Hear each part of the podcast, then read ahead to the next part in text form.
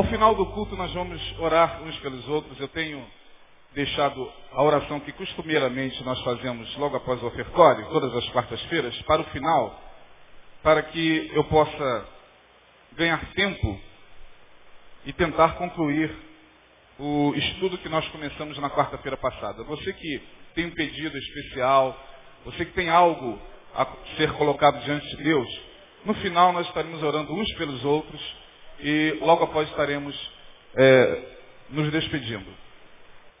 Muito bem, meus irmãos. Vamos ao livro do Apocalipse, capítulo 9. Olha que maravilha.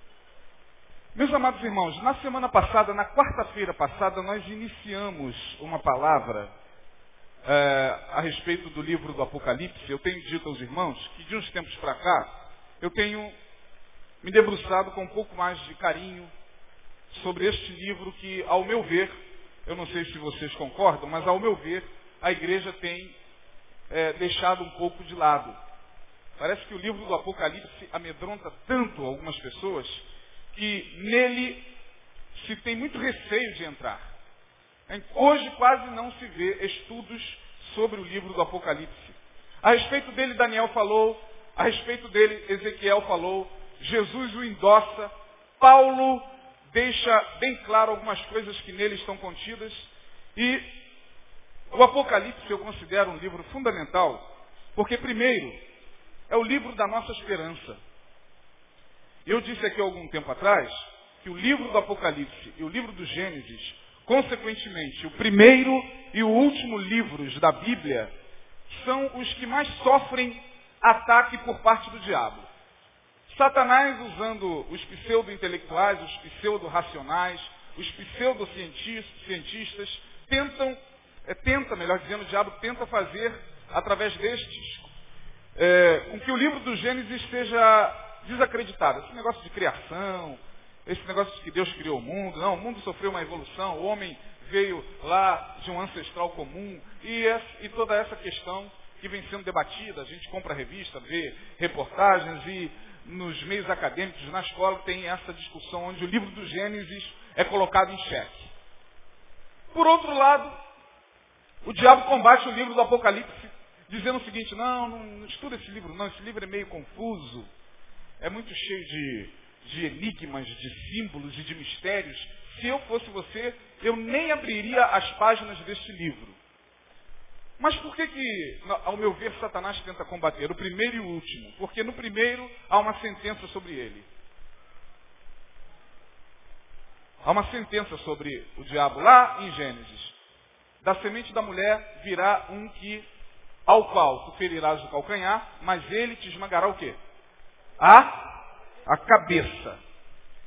Então lá Deus pronuncia a sentença. No livro do Apocalipse nós vemos a sequência dessa sentença sendo executada em cima do diabo.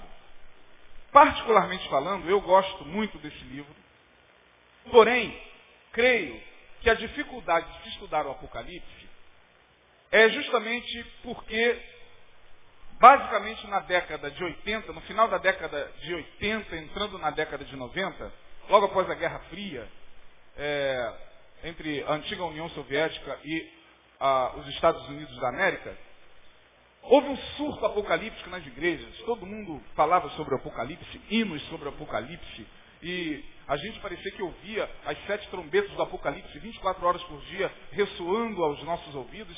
E aquilo causou um certo terror. As pessoas quando é, iam à, à, igreja, seja a denominação qual for, seja a igreja qual, qual, qual fosse, fosse a igreja, fosse a igreja que fosse, para estudar o Apocalipse, lá chegando, eles se deparavam com mensagens muito terroríficas. Os mensageiros, os congressistas, os, os pastores que eram chamados a falar sobre o Apocalipse nas convenções, nos congressos que tinham pelo Brasil afora, eles falavam de uma forma muito pesada. Eles faziam com que o Apocalipse de fato fosse um livro que é, causasse medo. A nossa proposta não é apocaliptizar o Apocalipse. Não é chegar aqui, ó, deixar todo mundo como se né, fossem ver um filme no cinema em três dimensões. se segurando nas cadeiras como se, ai meu Deus, está caindo um meteoro sobre o tabernáculo e vai matar todo mundo. Não é isso. Mas a nossa proposta a partir da quarta-feira passada é tentar entender o Apocalipse hoje. É tentar trazê-lo para o nosso tempo. É tentar ver nele como é que estas figuras, esses símbolos, estas imagens quase que incompreensíveis, vão ganhando forma nos nossos dias. Esta talvez seja a maior dificuldade hoje daquele que se propõe a falar sobre o livro do Apocalipse. Por isso que muitos pastores nem falam sobre ele.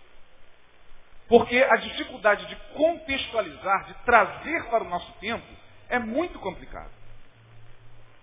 Eu me lembro que ah, na década de 90, o reverendo Caio Fábio estava lançando a, a Vinde TV. E eu achei fantástico aquilo, nunca mais esqueci. Ele estava subindo, no dia da inauguração da Vinde TV, ele estava subindo com alguns ministros. E quando ele chegou no terraço, onde estava uma grande antena parabólica, que levaria a imagem do programa de televisão para todo mundo, ele chega ali, ora e diz o seguinte, aqui está o anjo que, descrito lá no Apocalipse, viu um anjo a voar pelo céu e a levar para os quatro cantos da terra o Evangelho. Eu fiquei, caramba! Que coisa fantástica! Porque às vezes a gente pensa que um anjo vai aparecer, ah, tocando uma trombeta, bom, arrependei-vos, sei lá, um serafim, um querubim. Mas a contextualização do Apocalipse é o que nos fascina. Porque, inegavelmente, meus irmãos, nós estamos vivendo dias apocalípticos. Não sei se vocês percebem isso, mas nós estamos vivendo dias extremamente apocalípticos.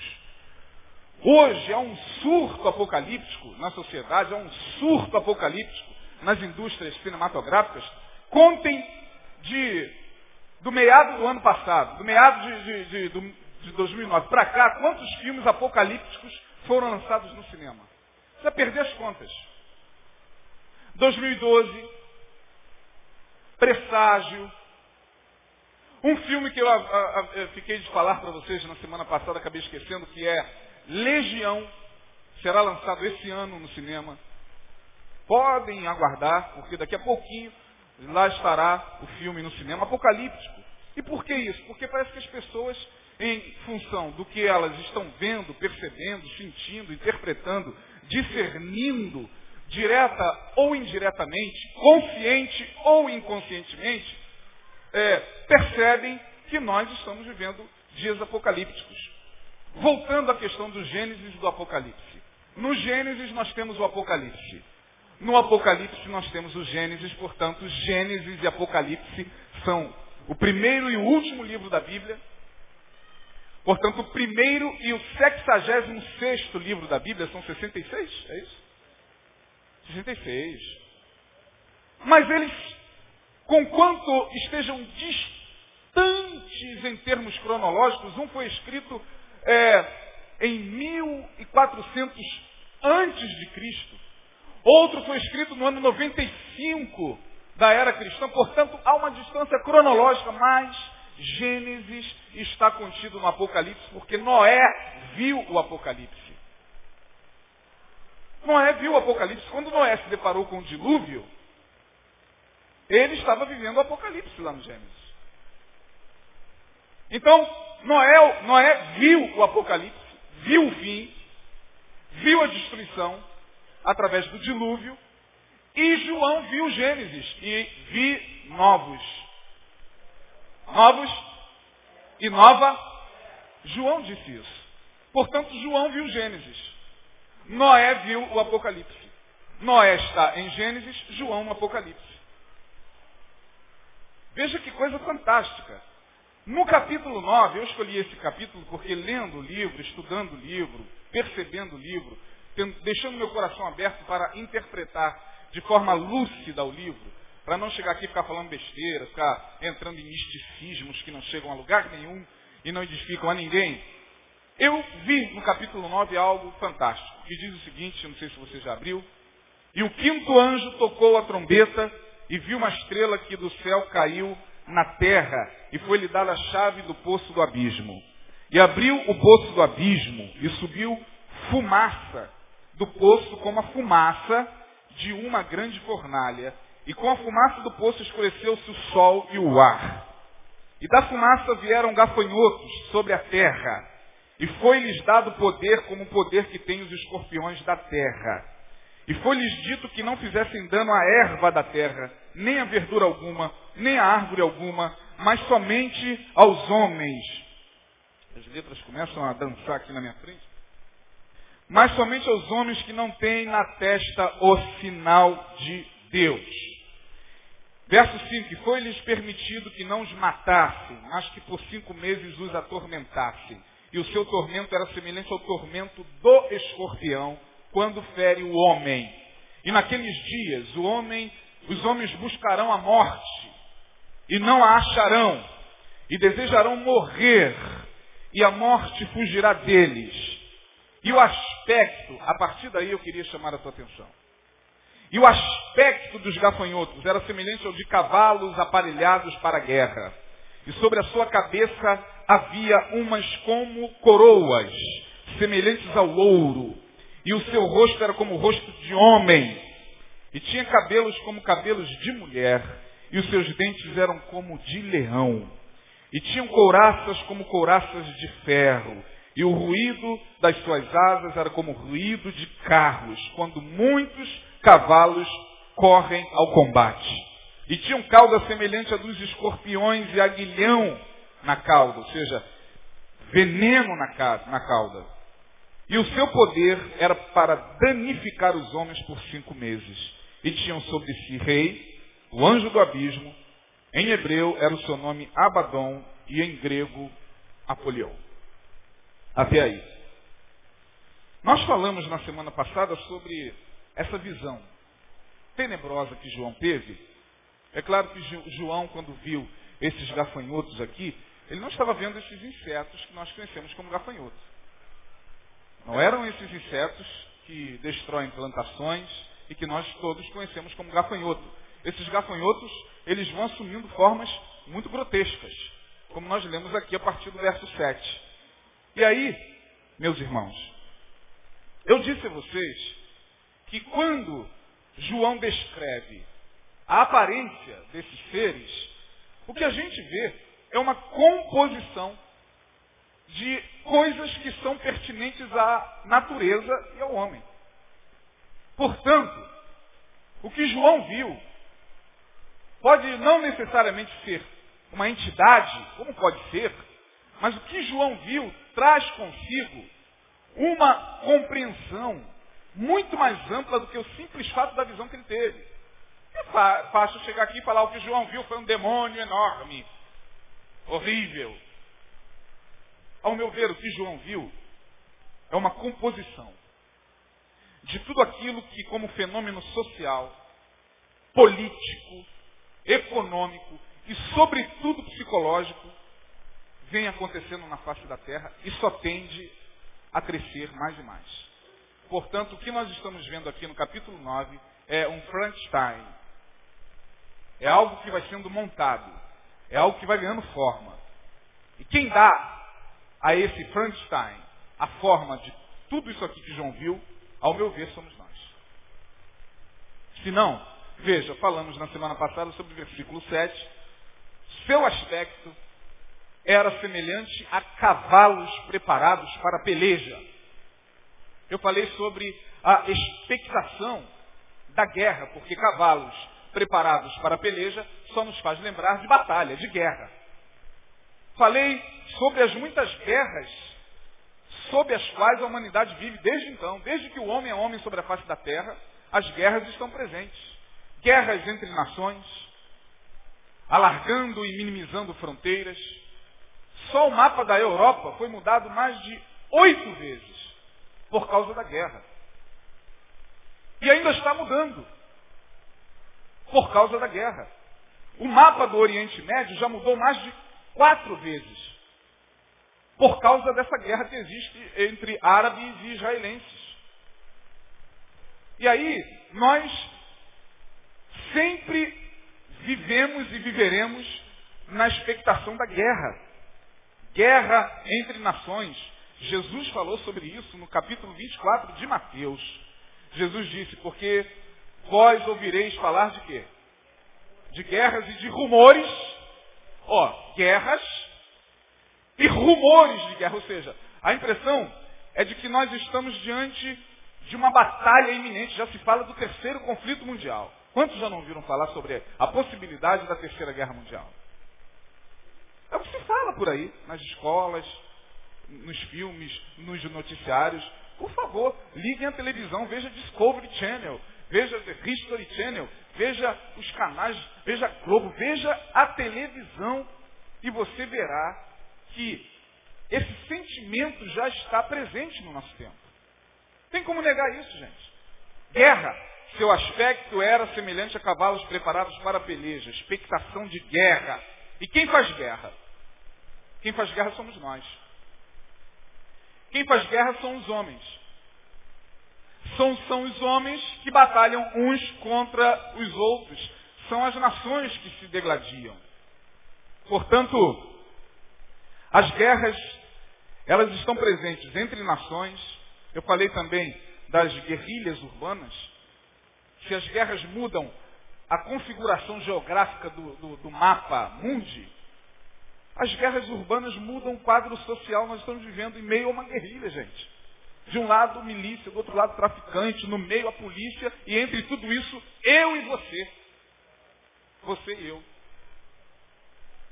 Guerra. Todos nós, inevitavelmente, sabemos que estamos vivendo em estado social de beligerância, guerra. É guerra, gente. O que está acontecendo no Rio de Janeiro é guerra. É guerra. Quando esses homens entram nas suas viaturas, entram no caveirão para subir comunidade, eles vão em estado de beligerância, tal como aqueles soldados do, dos Estados Unidos vão para o Iraque, com o mesmo espírito. Para matar o inimigo, para atingir o alvo. É guerra, guerrilhas urbanas. Estamos vivendo isso. Falei das guerras familiares. Ora, se as guerras entre nações mudam o, o, o quadro e a geografia do mundo, as guerras urbanas mudam o quadro social. A sociedade mudou depois dessas guerras. Eu e você já não, já não vivemos mais em paz, já não saímos mais em paz das nossas casas. Vivemos com constante risco de sermos atingidos por uma bala perdida. Você está em casa e você sabe que seu filho está na rua, se ele está com um namorado, se ele está na escola, você está lá, se ele estuda a próxima área de conflito, você está lá pedindo, Senhor, tem misericórdia. É ou não é isso? Guarda meu filho, que é uma guerra. Tem as guerras familiares, eu estou minimizando. Veja que eu estou saindo das nações, fui para as guerrilhas urbanas e falei também das guerras familiares que mudam o contexto da família. E aí Jesus também falou sobre essas guerras no, na visão micro. Porque Jesus disse, porque naqueles dias se levantarão pais. Completem para mim. Viu como vocês sabem? Conhecem mais a Bíblia do que eu. Pai contra os filhos e filhos contra pais. Irmãos. E disse mais, um irmão levará à morte a outro irmão e cuidará de que estará fazendo algo a Deus guerras familiares, guerras entre pessoas da mesma família, guerra entre as famílias que nós consideramos as famílias que são formadas pelas comunidades afins. De repente, na sua casa, você está vivendo uma guerra. De repente, você veio aqui hoje pedir a Deus uma solução para esse conflito que se abateu sobre a sua casa. Guerra. Expectação da guerra. Seu aspecto era semelhante a gafanhotos, ou melhor, desculpem. O aspecto dos gafanhotos era semelhante a cavalos preparados para, para a peleja. Expectação da guerra. Ainda no verso 7, diz mais. Diz que sobre a sua cabeça havia umas como coroas, semelhantes ao ouro. Portanto, se por um lado esses seres que João viu tinha um aspecto como que cavalos preparados para a guerra, eles traziam em si, sobre si, coroas. Isso significa o quê? A busca pelo poder. A coroa nos faz lembrar o rei. E o rei tem poder. O rei manda. O rei tem domínio.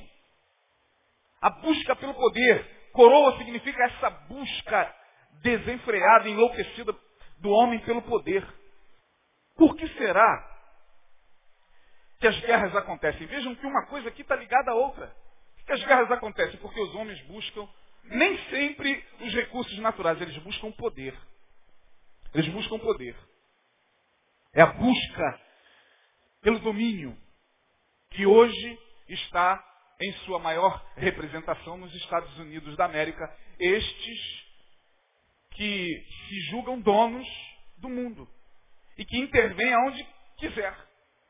Se agora aqui soldados da ONU quiserem entrar e levar você lá para o interrogatório, lá no central da FBI, não tem ninguém que possa impedir. Ah, meu pai é coronel, duvido que ele possa impedir. Porque a CIA, o FBI, a ONU, os soldados da ONU têm poder para entrar em qualquer buraco do mundo. Quem deu a eles esse poder? Eles foram conquistando através da guerra, das invasões. Eles trazem consigo essa coroa de ouro que permanece sobre a cabeça deles. Até quando nós não sabemos, mas querendo ou não, quando se fala de Barack Obama, se fala no homem mais poderoso do, do mundo. Do mundo. Então, João viu sobre estes seres coroas como se fossem de ouro, a busca pelo poder. E o diabo sabe que o poder corrompe. Satanás conhece muito bem esse lado nosso, que é o lado da sedução pelo poder. Ele tentou pegar Jesus. Ele tentou, é, de alguma forma, fazer com que Jesus caísse e colocasse sobre si uma dessas coroas aqui.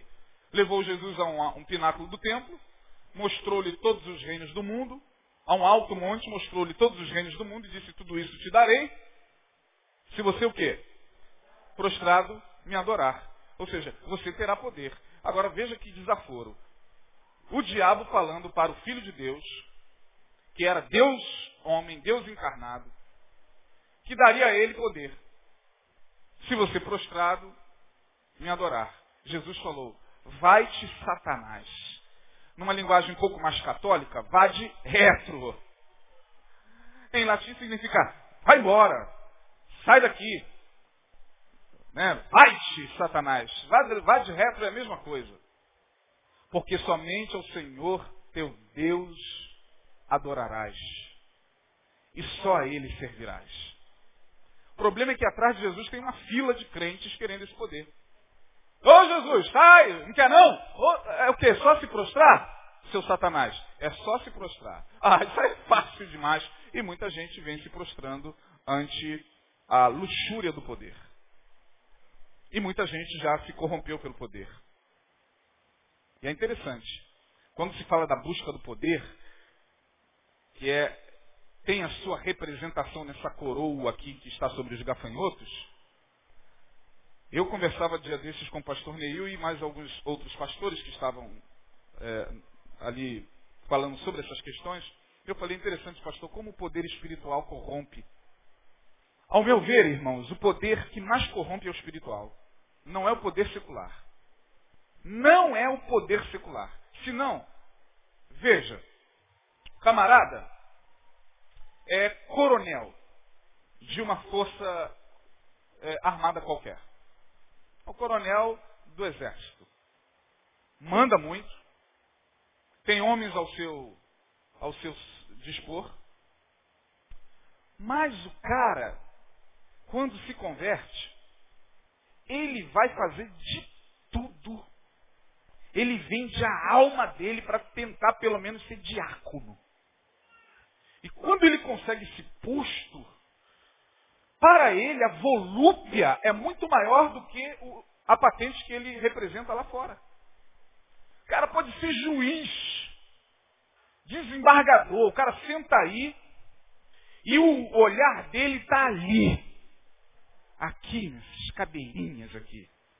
Aqui. O olhar dele está aqui. O cara é desembargador, juiz. Mas há uma fascinação no poder espiritual, no sacerdócio, tamanha, que o cara faz de tudo dentro de uma igreja, dentro de uma instituição religiosa, para atingir o, a patente espiritual. Só para ele ter o prazer de ser visto como alguém. Eu sou pastor. Você já viu como tem muita gente que abre a boca, enche a boca para dizer que é pastor? Sou bispo. Bispo. E hoje eu ouvi uma, uma, uma piada interessante. O camarada foi lá. Conta no canto, conta, pinudo. Está dentro do contexto, né? Está dentro do contexto, então eu vou contar. Muito interessante. O camarada foi comprar três papagaios. Crentes. Aí ele chegou lá, o dono dos papagaios tinha três lá. Aí ele falou, quanto está custando aquele primeiro ali? Aí o dono do papagaio, aquele ali custa mil reais, cara. Que isso? Mil reais um papagaio? Que loucura! Ele é, meu filho, porque ele prega, ele canta e recolhe dízimo. Aí o cara, o segundo, cinco mil. Ele, o quê? Que loucura! Tá, por que cinco mil esse aqui? Ele, porque esse aqui, além de cantar, pregar, recolher dízimo, recita o Salmo 119 todo, de trás para frente, frente para trás. Aí o cara, e, tá bom, e o terceiro ali? Ah, aquele aí é, um, é o mais caro de todos, é 20 mil. Aí o cara, 20 mil reais? Por quê? O que, que ele faz? Não sei, só sei que os dois ali chamam ele de bispo. É isso, gente. Como, desculpem aqui o termo que eu vou usar, mas o termo ele é coloquial e não esdrúxulo. O termo que eu vou usar aqui é coloquial e não é, esdrúxulo, não baixo. Mas tem determinadas pessoas que sentem verdadeiros orgasmos espirituais quando eles estão aqui. Só aqui para eles. Como eu disse, ele pode ser coronel, ele pode ser juiz, ele pode mandar para cá, pode ser um mega empresário. O cara quer chegar aqui. Eu não sei que negócio é esse, essa busca pelo poder. A gente não só vê isso nas empresas, essa busca excessiva. Mas lá é justificável, lá é a lei do capitalismo, lá vence o melhor, chega lá quem é melhor, ou pelo menos quem tem QI, quem indica, indica bem. Mas, gente, dentro da igreja, essa busca pelo poder, todo mundo querendo a coroa do gafanhoto. Os discípulos foram acometidos por esse surto. Jesus foi em algum lugar e quando voltou estavam os discípulos. Não, mas ele me chamou primeiro. Aí Pedro, não, ele primeiro chamou a mim. Aí João, não, mas quando ele te chamou, ele te chamou também. Eles estavam discutindo para ver quem seria o maior no reino de Deus. Olha a idiotice. E aí Jesus para e fica observando aquela discussão tola de longe. Aí quando eles veem Jesus, mestre, por favor, fale aqui. Quem foi que o Senhor chamou primeiro e quem será apóstolo? Agora apóstolo. Tem gente por aí, e não vem ao caso, não vou citar nomes, é, não quero ser antiético, mas tem gente por aí que o cara faz questão de botar bispo, apóstolo, primaz, saudais, saudoso, doutor, fulano. Você não sabe do que você chama o cara. Mas você é o que, cara? Bispo, apóstolo, primaz ou doutor? Quer ser chamado de quê exatamente?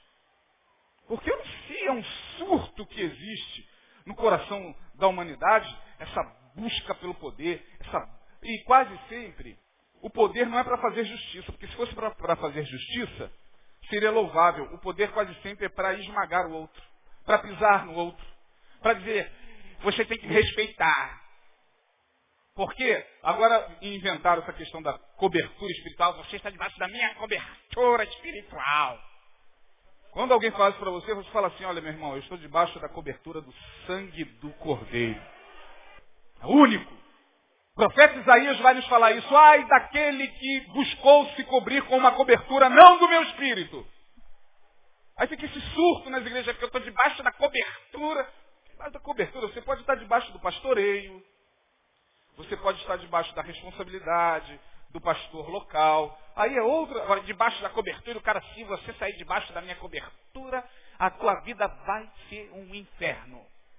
Por quê? Porque ele acha que agora com o poder do gafanhoto, isso é poder do gafanhoto, é a coroa do gafanhoto. Foi colocada na cabeça dele pelo diabo. Pelo diabo, porque Jesus falou, quem quiser ser o maior no reino de Deus tem que ser igualzinho essa criança aqui. O maior no reino de Deus não é o maior na força armada. Meu filho, lá você manda e obedece quem tem juízo. Aqui quem manda é o Espírito de Deus. E aqui apenas tem um homem que Deus pensou dentre as ovelhas, uma ovelha, que deu, a quem Deus deu dom, a quem Deus deu capacidade, a quem Deus escolheu para dirigir as demais ovelhas. Mas ele também é ovelha. Agora, não é isso que a gente vê por aí. Eu estou me detendo mais nessa questão do poder espiritual, porque para mim é o que mais corrompe, gente. Então a gente tem que tomar muito cuidado, porque isso o tempo todo ronda o nosso coração. Eu fico até, acho até graça, porque às vezes quando a gente se, se encontra com alguns irmãos no corredor, ou na igreja aqui mesmo, é, dá licença, é, é, pastor Isaías, é, posso chamar de Isaías? Meu Deus, qual é o meu nome? Meu nome é Isaías, pode me chamar de Isaías, porque esse público, porque tem um PR na frente, um pastor, não é uma questão de respeito. Mas esse é Isaías.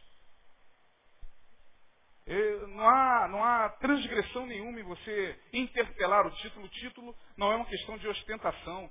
O título é uma questão de vocação. De sorte que se ninguém quiser me chamar de pastor, se eu tiver a certeza da minha vocação, pastor serei. Se ninguém ficar testificando que eu sou.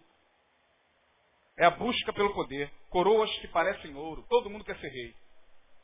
Em terra de cego, Ora, em terra de céu quem tem olho é rei. É, esse é o ditado que comanda a igreja evangélica. Terra de cego, meu irmão, camarada chega no meio de um grupo qualquer de pessoas que não conhecem a palavra, canas agitadas pelo vento, que vivem de um lado para o outro, só conhecem frenesi, não conhecem a palavra, não gostam de palavra, buscam qualquer coisa na reunião, menos palavra. Aí bate lá um camarada que conhece um pouquinho só. Sabe o, primeiro versículo lá do, do, do Evangelho. E começa a tremer e a falar, eu estou vendo que você, pronto, o cara já é pastor, todo mundo se prostra e todo mundo diz, sois rei, sois rei e sois rei. Isso é muito perigoso. O verso 7 ainda diz que o seu rosto, gente, isso aqui é interessante demais. Eles tinham eles eram semelhantes a cavalos preparados para a peleja, expectação da guerra, guerra. Coroas parecendo ouro na cabeça, busca pelo poder. E no verso 7, termina dizendo que eles tinham rosto de quê? Quem pode me responder? Quem está com a Bíblia aberta? Rosto de? Peraí, é rosto de? Fale bem alto. Rosto de? Homem.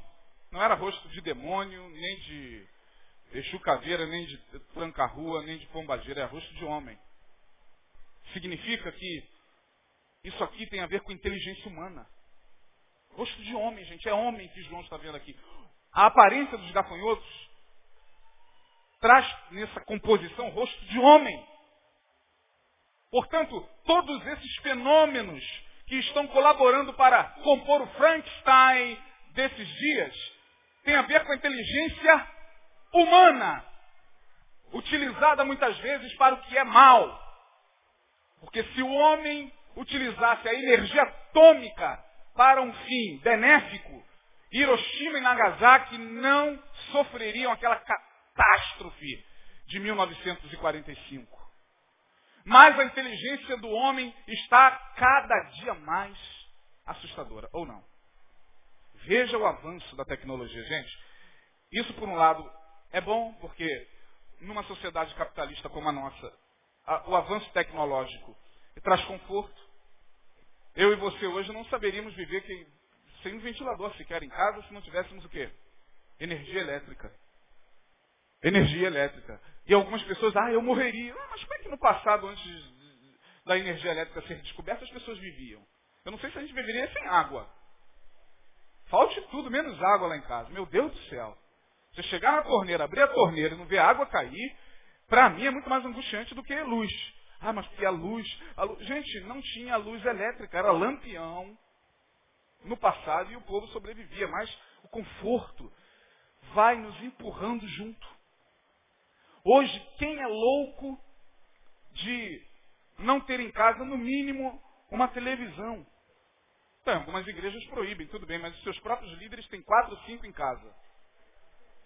Como foi descoberto aqui na Barra, um desses líderes loucos, não pode ver televisão, televisão é caixa do diabo, é o instrumento da besta. Sabe essas, essas, essas colocações é, esquizofrênicas? O cara tinha quatro televisões em casa. Depois que o membro descobriu, ficou doido. Mas quem hoje não tem uma televisãozinha em casa, um ventilador, quem hoje não usa um celular, como é que é a nossa vida sem celular, gente?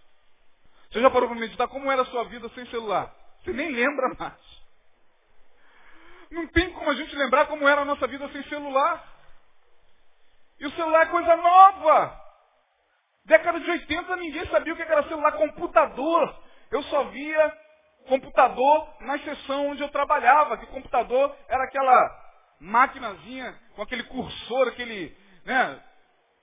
Eu olhava assim e falei, caramba, parece uma televisão, mas processa informações. Que coisa interessante. Hoje, quem é que consegue viver sem o Windows XP em casa? Quem é que consegue viver sem o Orkut? Muitos não conseguem. Quem é que consegue viver sem o MSN? Sem se comunicar? Porque o mundo é o mundo da comunicação, é o mundo do avanço tecnológico. A inteligência humana está cada vez mais assombrosa. Hoje, a medicina avançou a tal ponto que viagens estão sendo feitas com câmeras nanotecnológicas. Sabe o que é nanotecnologia? Nano significa a menor partícula que você possa imaginar da matéria. Portanto, é quase um pó. E está entrando dentro do teu corpo para ver como está o teu coração, teu fígado, teu rim. Quem dera se estivesse aqui no, nos hospitais públicos, municipais, estaduais, quem dera. Mas já chegou. Bem-vindo ao admirável mundo novo, onde a tecnologia já nos aprisiona de tal maneira que a inteligência humana hoje não tem limites. O homem, escuta o que eu estou dizendo, eu bati a cabeça ontem num tombo que eu tomei em casa, mas não estou louco. Pode me considerar louco, aliás, sempre tive aspecto de tal.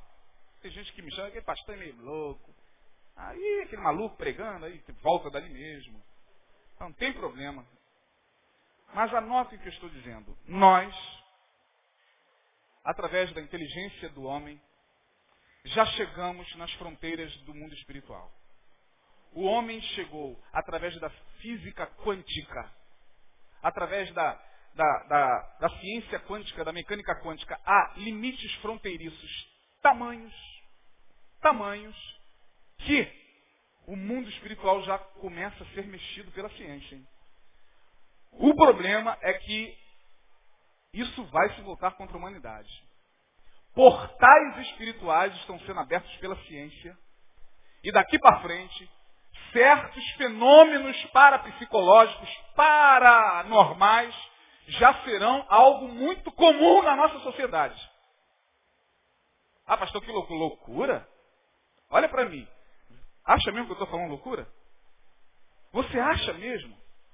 Você acha mesmo que hoje a humanidade já não está sentindo o que o homem, ou aonde o homem chegou? E vocês verão, vou falar como Collor, o, o tempo é o quê?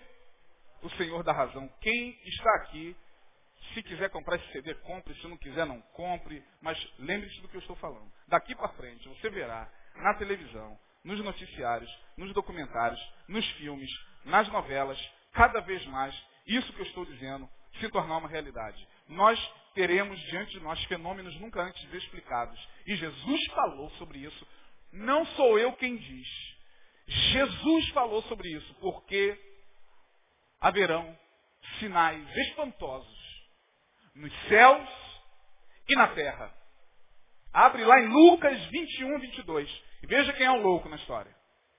E Jesus falou, a perplexidade chegará a tal ponto, Jesus falou, onde o homem se deparará com sinais nos céus, já estão aí, gente. Os sinais nos céus já estão aí. A pergunta hoje é, Pastor, é que todo mundo, essas perguntas vêm logo em cima de mim. Pastor, o senhor acredita em objeto voador não identificado, ou OVNI? Aí eu chego e falo para ele, filhinho, a pergunta hoje não é mais essa não. Já ficou para trás essa pergunta se eu acredito, se você acredita em objeto voador. A pergunta é outra. É o que são? A pergunta é outra, o que são? O governo britânico já abriu seus arquivos X, já divulgou para a humanidade que dezenas e dezenas de avistamentos foram vistos no mundo todo. O que eu estou falando aqui pode estar causando perplexidade, mas é uma perplexidade de confirmação daquilo que vocês veem todos os dias. Por quê? Porque o homem está indo a lugares nunca antes imaginados. A inteligência humana tem chegado a lugares muito próximos das fronteiras espirituais. Isso é muito sério.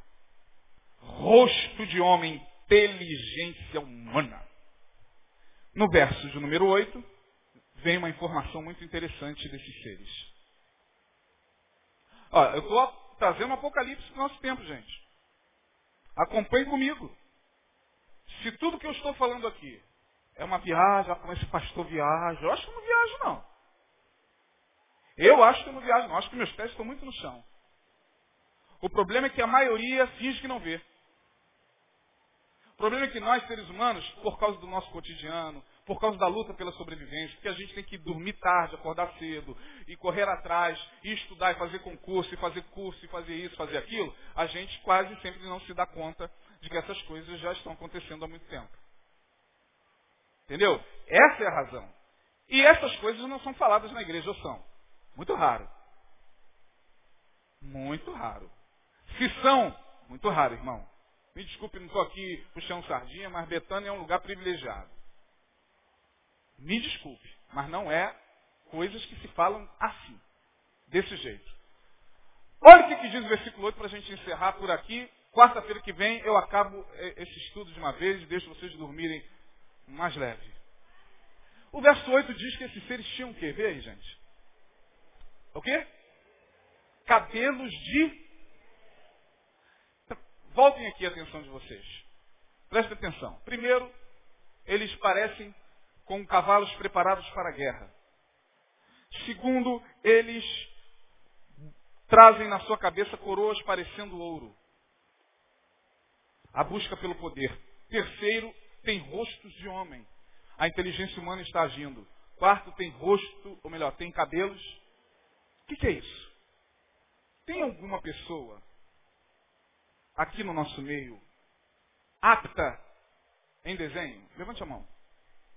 Quem que desenha bem aqui? Não fica com vergonha não, se tiver, gente. Você desenha bem, querida? Será que você poderia pegar o capítulo 9 e tentar compor alguma coisa para Será que sai alguma coisa assim?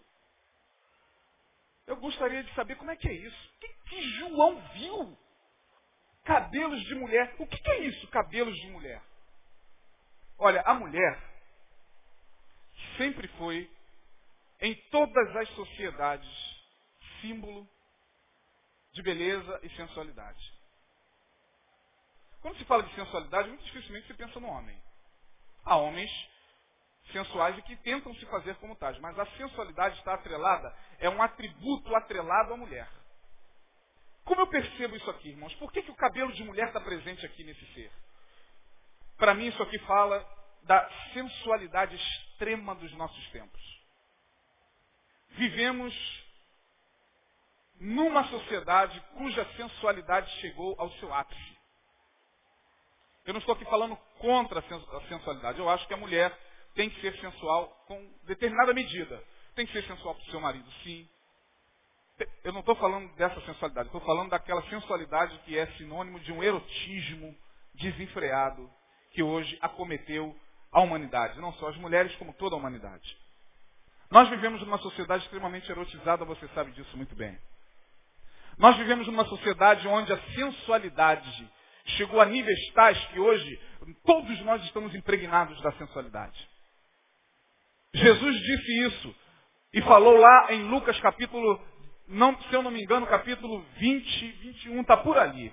22, Jesus falou que nesse tempo algumas coisas estariam acontecendo que, conquanto nós não estivéssemos praticando, elas estariam nos praticando. Então a sensualidade, ah pastor, eu não pratico sensualidade, não tem problema, ela te pratica. Porque ela está dentro da sua casa, através dos aparelhos de TV, ela está dentro do seu quarto, através da internet. Ela está na rua o tempo todo. Nós temos que lidar com essa volúpia o tempo inteiro, irmão. Meus irmãos e minhas irmãs, nós vivemos numa sociedade erotizada ao extremo. Crianças de 5, 6 anos já despertam em pessoas que são doentes, nos pedófilos de sensualidade. Por quê? Muitas vezes. E aí vai uma informação.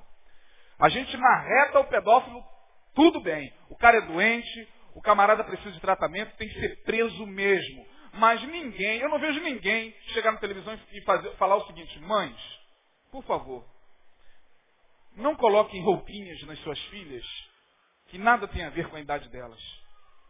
Cuidado em colocar uma roupinha sensual numa criança de 6, 7 anos.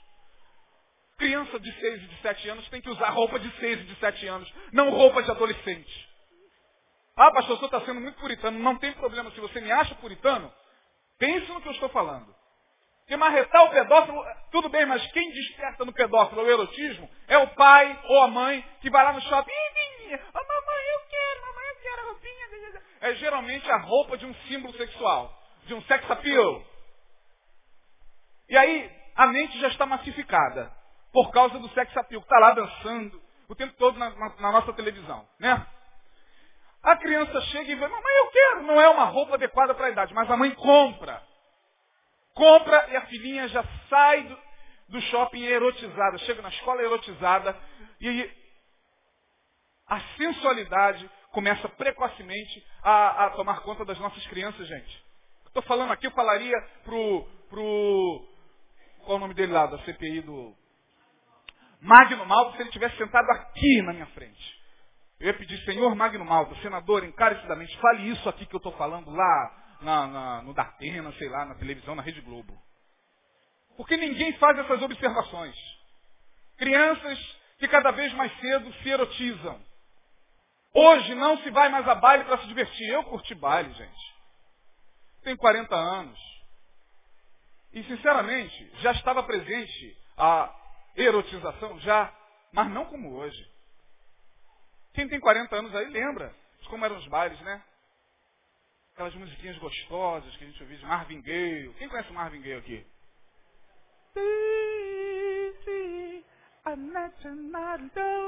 Lembra disso? É, mano, maravilhoso, cara. Melô da Asa, né? Que rolava também nos bailes. Aquela música lindíssima. I just scream a beautiful world. What a beautiful world. A gente ficava ali tentando conquistar uma menina. Até conquistar era uma estrada que a gente tinha que percorrer. E quando dava um beijo, lembra da brincadeira pera, uva, maçã, salada mista? Quantos lembram disso aqui? Levante a mão os que tem mais de 40 sem vergonha, gente. Gente, quando falava pera, uva, salada mista, quando a gente ganhava um beijo, a gente ficava sem dormir. Porque a menininha beijou o nosso rosto, a gente beijou o rostinho da menininha. Hoje, ligue a televisão e veja o que rola nos bailes funk. Hoje não se vai mais ao baile para dançar. Se fosse só para dançar, tudo bem. Mas não se vai mais só para dançar, se vai para esbanjar a sua sensualidade. Sai dali estuprada e morta. Aí a gente fica, meu Deus, quanta violência, Senhor, tem misericórdia, mata, Senhor, esse monstro. Senhor, não deixe impune esse assassino. O assassino estava lá no baile funk espreitando a menina que está completamente tomada pela erotização. Veja os bailes, gente, nos nossos dias. Ou será que eu estou surtando? Será que é o tombo que eu tomei ontem lá em casa está me fazendo surtar? Não, vocês sabem que não. Cabelos de mulher. Estamos vivendo numa época de extrema erotização. É por isso que a internet está aí. Os cabelos de mulher estão dentro da nossa casa dentro do nosso quarto. Nada contra as mulheres. Eu acho, muito pelo a minha esposa tem cabelos longos e bonitos, acho bonito demais. Não estou falando dessa literalidade dos cabelos.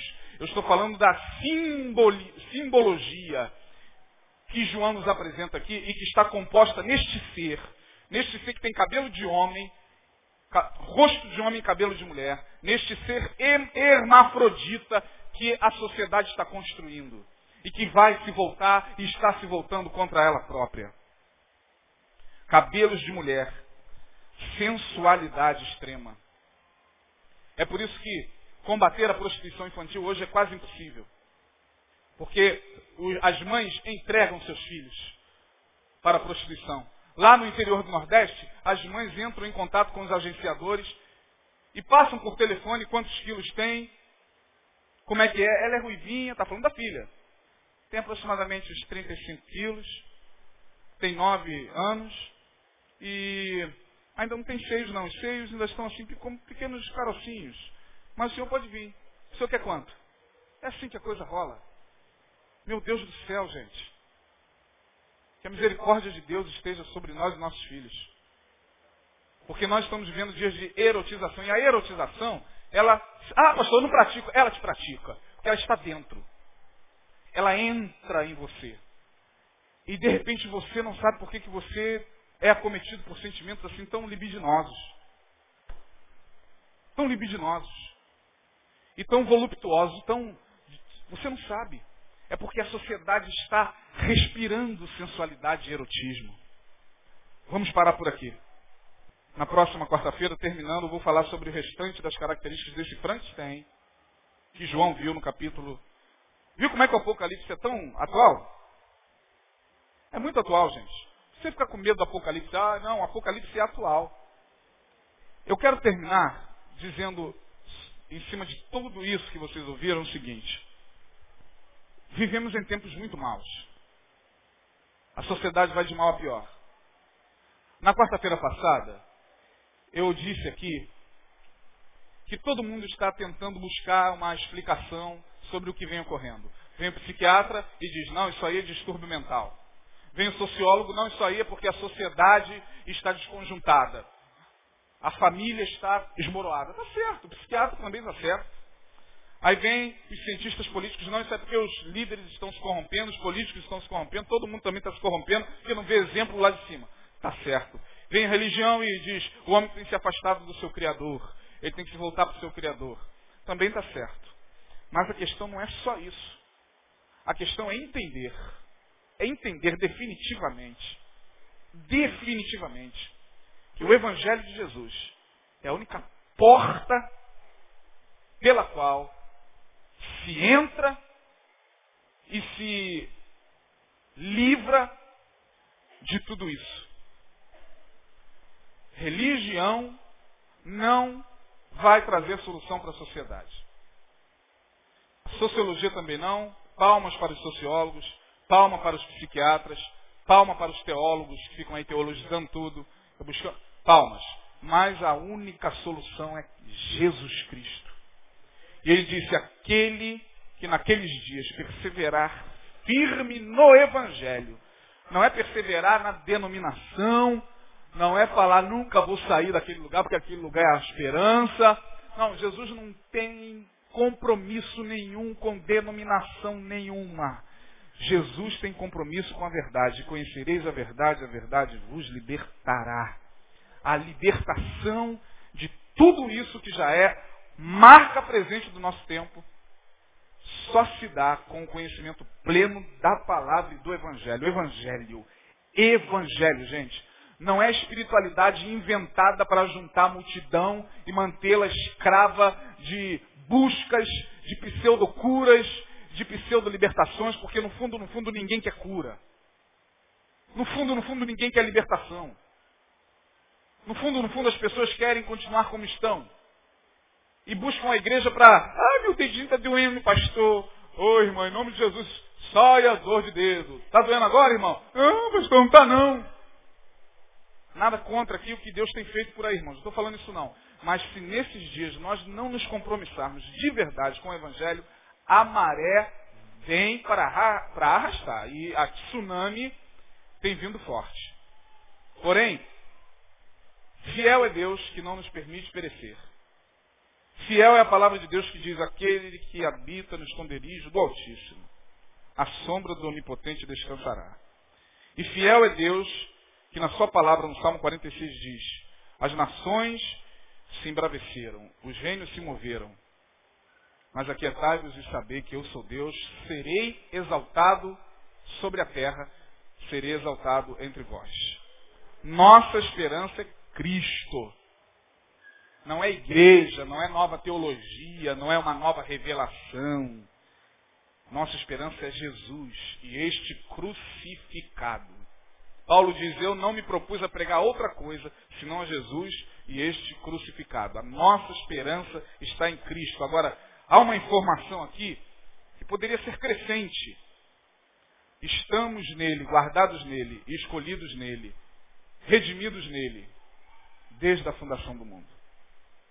Ainda antes que houvesse dia, ele nos salvou. Ainda antes que houvesse átomo no cosmos, nós fomos resgatados por ele. Ainda antes que houvesse mundos, a cruz já havia sido erguida em um tempo quântico espiritual. E lá, eu e você já estávamos sendo redimidos. Portanto, salvação, salvação é algo grandioso. Salvação é algo que vai muito além de levantar a mão. E agora, para onde eu vou, pastor? Para o tanque do batismo? É. Ah. Tchá, cai, aí pronto. Eu estou em Cristo. Aí vem a primeira tribulação, a primeira perseguição, primeiro embate, o camarada se afasta. Isso não, salvação. A salvação é a renovação da consciência, é receber Jesus e falar, nele estou, venha o que vier, se abata sobre mim o que se abater, nele estou fundamentado, arraigado, protegido, guardado, salvo, resgatado e selado. Essa é a nossa esperança para esses dias. Vou falar mais uma vez como Paulo disse isso aqui na semana passada. E eu cuido que tenha o Espírito Santo de Deus. Quem tem ouvidos para ouvir, ouça. Amém, irmãos? Que Deus abençoe então. Vamos ficar de pé. Aplauda o Senhor. Quarta-feira que vem, vamos terminar esse, esse, esse capítulo. E depois vamos deixar os filmes de Hollywood falarem porque Jesus disse, olha, cuidado até com esse surto apocalíptico que vai acontecer nos últimos tempos. Isso já seria um sinal. Quando disserem, ei-lo ali, ei-lo lá, ei-lo aqui, é o surto apocalíptico dos últimos dias. Jesus falou, cuidado, porque esse surto apocalíptico, apocalíptico que vem acontecendo no nosso tempo, 2012, o mundo está acabando, aí vem uma tsunami e vai varrer o, o, o Rio de Janeiro. Jesus falou, cuidado, não vá nessa onda. Fique quietinho onde você está, me adorando e procurando viver a vida que eu proponho que você viva todos os dias.